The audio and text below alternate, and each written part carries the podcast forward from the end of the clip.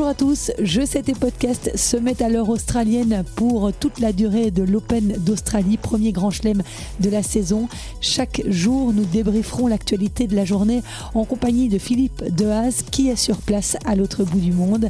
Pour ce premier numéro à la veille du début du tournoi des qualifs de l'Open d'Australie, dans lequel je vous rappelle que sept Belges sont engagés, Philippe nous raconte sa semaine à Brisbane où le tournoi féminin et masculin vient de sacrer Ribakina et Et si vous voulez avoir l'image en plus du son de cette interview, eh bien rendez-vous sur ma toute nouvelle page YouTube, Jeux 7 et podcast. Vous y verrez notamment Philippe dans sa chambre d'hôtel.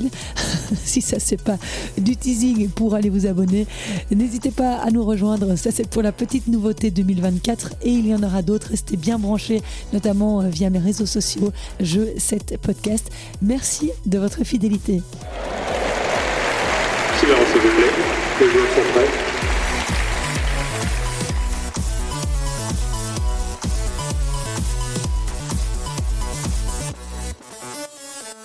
Merci de nous rejoindre pour euh, ce premier live de Jeux C'était Podcast en direct d'Australie avec notre Philippe National. Philippe euh, qui est à tu es à Hobart, là, pour l'instant Oui, en Tasmanie, effectivement. Et avant, tu étais à Brisbane, donc tu es parti de Belgique euh, le 26 décembre. Le 25 décembre, je suis parti. Je suis arrivé le 26. Ah oui, voilà. Et alors, raconte-nous un peu euh, l'acclimatation euh, sur le sol australien, le premier tournoi de Great. En plus, tu étais sur le même tournoi que Raphaël Nadal. Explique-nous un peu comment s'est passé le voyage? Euh, le, voyage, il est long, euh, mais ça, c'est pas une surprise. C'est 6 heures jusque Dubaï et puis 14 heures jusque Brisbane. Donc, euh, il faut un peu de temps pour récupérer du décalage, quoique, enfin, un peu plus compliqué pour moi parce que je suis un peu plus âgé, mais c'est pas très grave comme je ne joue pas. Mais par contre, pour elle, ça a été plutôt vite. En 2-3 jours, elle avait relativement bien récupéré. Donc, premier tournoi de l'année, important parce que c'est un WTA 500, donc la rivalité était quand même importante.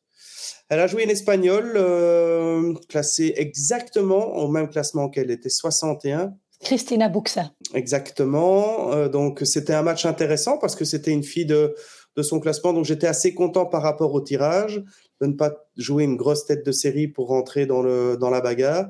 Et malheureusement, ça ne s'est pas très très bien passé.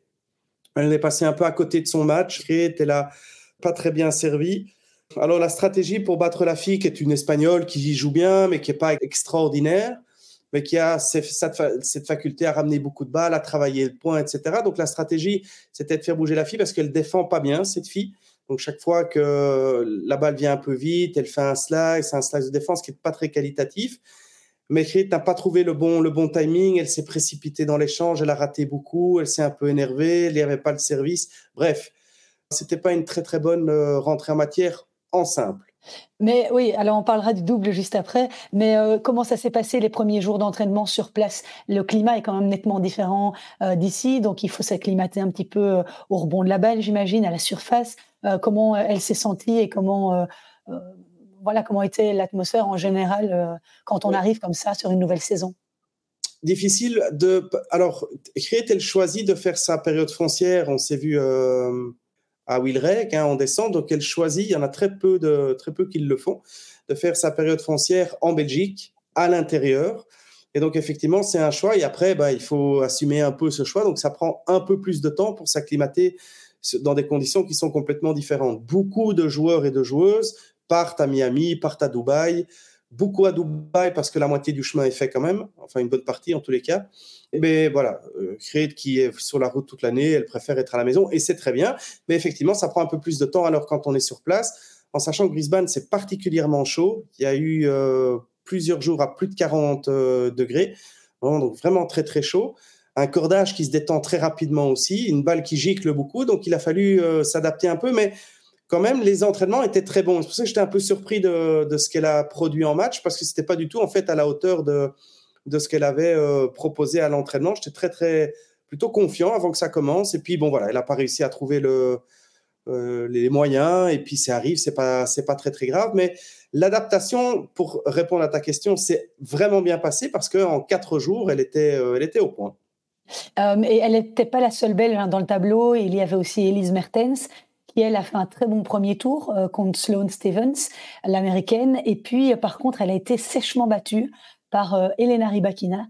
Elle a pris un jeu, 6-1, 6-0. Rybakina qui a gagné le tournoi hier, d'ailleurs, contre Sabalenka. C'était le remake de la finale de l'Australian Open de l'année passée.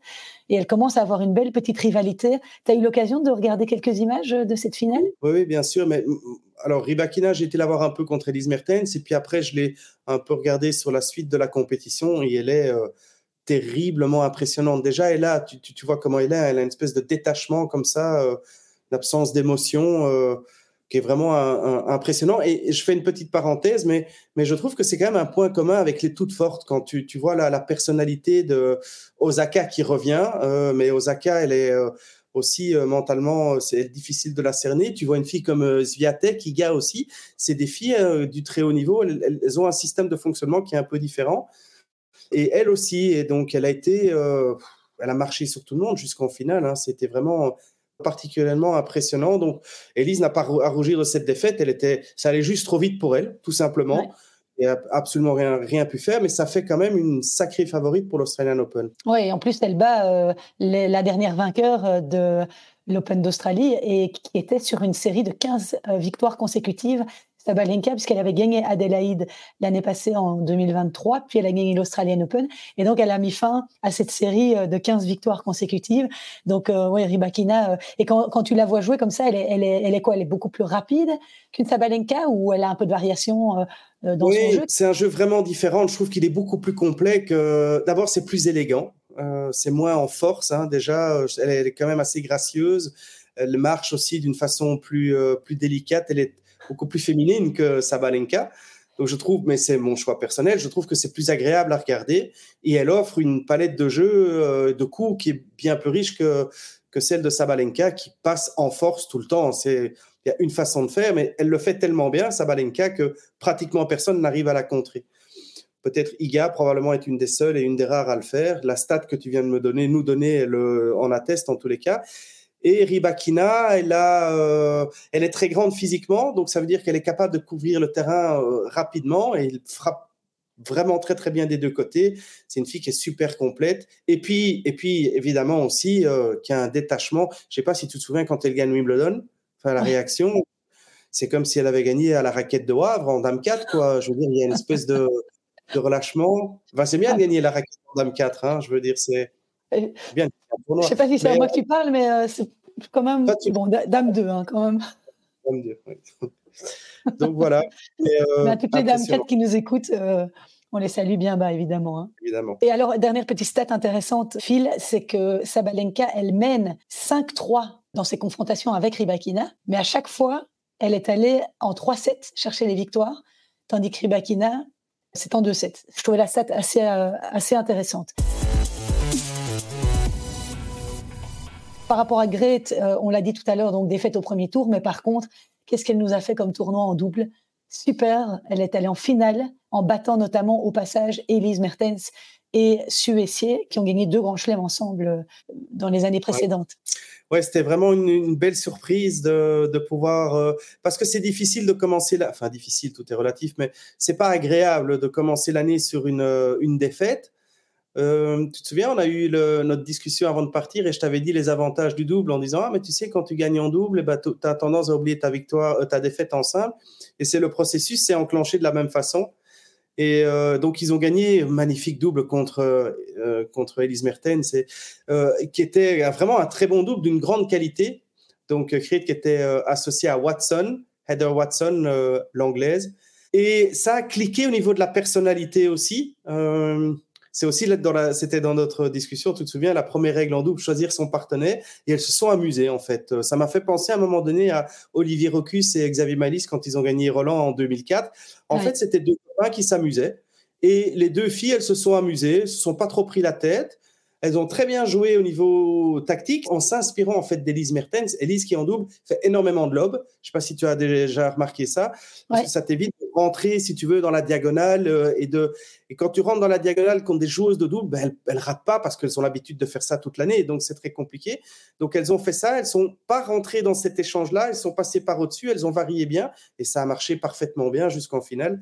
Donc c'était fabuleux de faire quand même une finale dans un WTA 500 ça permet à Creed d'être 44 en simple, euh, pardon, en double, euh, et de pouvoir quand même un tout petit peu euh, sécuriser son, enfin, en tous les cas, prendre une bonne option pour le, tournoi olympique. Donc, au final, une magnifique semaine pour Creed Minen et donc, si vous voulez réécouter euh, tout ce dont on avait parlé avant le départ de Phil et de Grete vers l'Australie, bah, n'hésitez pas à aller sur toutes les plateformes de podcast. C'est le dernier épisode et Grete en parle de l'importance du double et de cet objectif qu'elle se fixe avec Janina Wickmeyer euh, pour euh, les Jeux Olympiques, évidemment, à Paris. Encore euh, un petit mot par rapport à Brisbane. Euh, évidemment, tu as vécu euh, le retour du monstre Raphaël Nadal. Tu peux un peu nous expliquer l'effervescence qu'il y avait autour de ça au tournoi? Est-ce que tu l'as croisé? Enfin, tu m'as envoyé une petite vidéo où il était en train de jouer un jeu de société dans les, les, le restaurant des joueurs. Bon, malheureusement, ce sont des images qu'on n'a pas le droit de diffuser parce que la WTA et l'ATP nous, nous le demandent. Donc voilà, on respecte les règles pour pouvoir être accrédité l'année prochaine, hein, Phil. Mais juste par rapport à Nadal, est-ce que tu peux un peu nous expliquer quelle était l'ambiance sur place avec ce retour? Ben, Nadal, c'est un monstre sacré. Et dans un. Alors, c'est pas un petit tournoi, mais ça reste un petit tournoi dans, si tu veux, dans les infrastructures, parce qu'il y a un petit player lounge, il y a une salle de fitness, il y a, y a un restaurant pour les joueurs, et donc euh, les couloirs, c'est pas, c'est pas un grand chelem où tu as euh, les, comme à Roland Garros pour les gens qui ont été, où les, joueurs sont dispersés sur les deux cours, sur le Langlaine ou sur le Philippe Chatrier. Ici, tout le monde au même endroit, et donc ça reste quand même un cadeau de pouvoir euh, le, croiser tous les jours et, euh, et de plusieurs fois s'échauffer. Enfin, moi, je m'échauffe pas, mais Create Minen de s'échauffer à côté de lui. Et il a quand même toujours, toujours, toujours un petit mot pour tout le monde. Il est d'une gentillesse, d'une humilité. Euh, donc tu le croises dans le couloir, il te dit bonjour, il te tient la porte. Enfin, je veux dire, il est vraiment, euh, vraiment absolument humainement, absolument incroyable. Et donc, bon, ça, reste toujours spécial quand même. Il y en a très peu qui sont impressionnants. Lui, ben, Federer, évidemment. Je trouve que Djokovic n'a pas ce, charisme. Alors, c'est aussi très impressionnant, mais, je trouve que Nadal, c'est un monstre sacré. Et donc, peut-être qu'on on verra un peu la suite. Ce sera peut-être une des dernières fois. On a eu la chance d'être là. On a eu la chance de le croiser et euh, ça reste quand même toujours euh, ça reste quand même toujours quelque chose. Parce que on se on, rigole avec euh, avec Reed parce que quand il croise il fait toujours un petit clin d'œil il dit bonjour etc alors moi je chambre Reed j'ai t'as vu on est Nadal et moi on est comme ça à chaque fois qu'on se croise on se fait des hugs et on me dit mais moi aussi il me fait un clin d'œil. Je dis non non à toi il te fait rien du tout c'est à moi. Enfin bon bref des, des, des, bêtises mais, mais donc c'est anecdotique mais c'était sympa c'était sympa et quelle tristesse cette nouvelle qui est tombée ce matin là, euh, Nadal qui est out pour euh, l'Open d'Australie. Euh, il vient de l'annoncer cette petite déchirure à la hanche qu'il a contractée pendant son match contre Thompson hein, en quart de finale. C'était vraiment dire qu'il a eu trois balles de match, que sur ces trois balles de match, ce sont vraiment les genres de fautes qu'il ne commet habituellement pas. Et là, il perd ces trois balles de match. Il est embarqué dans un troisième set. Et conclusion, bah, il doit s'arracher, euh, aller à plus de 2h30 de match, je pense, et finalement il se blesse. C'est quand même terrible comme euh, pour ce gars qui, travaille depuis un an pour revenir. Ouais, c'est triste. Euh, bon, voilà. Après, on sait que l'âge est là. On sait la fragilité maintenant qu'il a développée. Je ne sais pas si je dois le dire comme ça, mais ça tient toujours qu'à un fil c'est dommage, mais à un moment donné, il faudra, il faudra bien que ça s'arrête quand même. Euh, je veux dire, il a, ça fait 20 ans qu'il est au plus haut niveau avec un jeu qui est tellement, euh, tellement en force, en puissance. Euh, son corps est, son corps est vraiment est tué, je pense. Et je, alors ça, de nouveau, ça, ça n'engage que moi, mais je trouve que ça se voit sur son visage. Quand je trouve qu'il a vieilli. je trouve qu'il est marqué. Ouais. On le voit sur les photos aussi. Tu vois qu'il souffre. Donc, à un moment donné, euh, la tête dit oui, mais si le corps dit non, euh, il ne pourra pas aller beaucoup plus loin. Je, suis, je reste persuadé que son projet, c'est de terminer à Roland et que donc arriver, essayer de se construire le mieux possible pour Roland où ce sera la fin. espérons qu'il puisse arriver jusque-là, évidemment, pour le, spectacle et pour, et pour ce qu'il a amené et pour ce qu'il amène. D'ici un jour, tu trouves que j'ai vieilli, tu me le diras. Hein. Oui, mais alors là, il faudra du temps. Hein. Parce que moi, je trouve pas, il avait l'air justement tout. Euh, il n'avait pas changé d'une miette et qu'il était tout fit. Et... Mais bon, tu l'as vu de plus près de moi en même temps. Physiquement, il est, il est, il est très, très impressionnant, hein, ça c'est sûr. On va terminer euh, là-dessus, puisqu'on on va proposer des petits podcasts euh, chaque jour pendant cette tournée australienne. Mais par rapport à, au Bart où tu es maintenant, donc le tirage est tombé. Grete va jouer Sophia Kenin, difficile. Un, tirage quand même euh, pas euh, super évident. Non, pour créer Sofia euh, Kenin, ouais, c'est un, il faut, enfin, je veux dire, elle a gagné un grand chelem, finale d'un autre, elle était 5 mondiales ou 3, je peux mais voilà, c'est bien, c'est bien parce que c'est contre des filles comme ça qu'il faut se, se, confronter. Et j'espère qu'elle va se construire cette année contre des adversaires comme ça. Il n'y a aucune honte de perdre les matchs, mais il n'y a, a, aucune raison de penser qu'elle ne pourra pas le gagner non plus. Donc, euh, on va travailler pour le préparer le mieux possible et puis on verra, on verra ce qui arrive. Mais, mais c'est sûr qu'il y aurait eu plus facile à jouer. Bon, voilà, à Brisbane, il y aurait eu plus difficile. Euh, ça, c'est les aléas du tirage. Ben voilà, cette fois, c'est plus compliqué. Ben, Peut-être qu'elle va le faire, on ne sait pas, on verra bien. Toi qui es souvent avec Yanina, euh, je sais que Yanina a perdu le premier tour des qualifs étonnamment contre la joueuse taïwanaise Shan, qui n'est pas classée en simple, mais qui est 20e mondiale en double. Euh, comment elle est, dans quel état d'esprit, euh, Yanina? C'est une défaite quand même euh, assez difficile pour débuter la saison. Oui, alors là, ben, on a été manger ensemble il, y a, une heure et elle a récupéré de, cette défaite qui était pas facile à gérer, paraît-il, d'après Gérald Moretti, parce qu'on est arrivé hier et, et, on les a croisés. Maintenant, Yanina est arrivée mercredi elle a joué samedi, elle pensait être au tableau, elle n'est pas rentrée dans le tableau, elle a eu que deux jours pour s'acclimater, donc euh, c'était pas possible de, s'en sortir. Elle a tombé sur un sur une, bonne joueuse de double qui a fait un bon match, mais Yanina n'y était pas, donc euh, donc voilà, elle est passée à côté, mais euh, je pense qu'ils ont eu une bonne discussion et que ils se sont entraînés ensemble. On a dû malheureusement être arrêtés par la pluie, mais bon voilà, demain elles jouent en double leur premier tour contre les une tête de série aussi, mais on, verra bien ce que ça donne. Mais voilà, un jour de tennis professionnel et encore plus elle qui a une expérience euh, dantesque, euh, c'est gérer les défaites euh, parfaitement bien et, après quelques heures, elle passe à autre chose. Et Elise Mertens, c'est là aussi à Robert. Elle, elle jouera de Daniel Collins. C'est aussi un gros morceau. Oui, c'est un sacré tableau quand même. Hein. Pour un premier tour d'un 250. dur, dur. Elle joue demain d'ailleurs, demain pour nous. Euh, ouais, difficile, difficile, euh, surtout qu'elle vient aussi d'une grosse défaite. Alors c'est Ribakina, probablement que ça l'a rassuré aussi Elise Mertens de voir que Ribakina a, a été jusqu'au bout du tournoi. Donc euh, finalement, ça la déresponsabilise un tout petit peu de cette défaite. Elle est tombée contre une fille qui était dans la bonne semaine. Mais bon, Collins, Mertens, dans, un premier tour comme celui-là, dans un 250, c'est vraiment fort. Ouais. oui, tout à fait. Voilà, mais écoute, on continuera de toute façon à s'entendre puisque les qualifs de l'Open d'Australie commencent demain.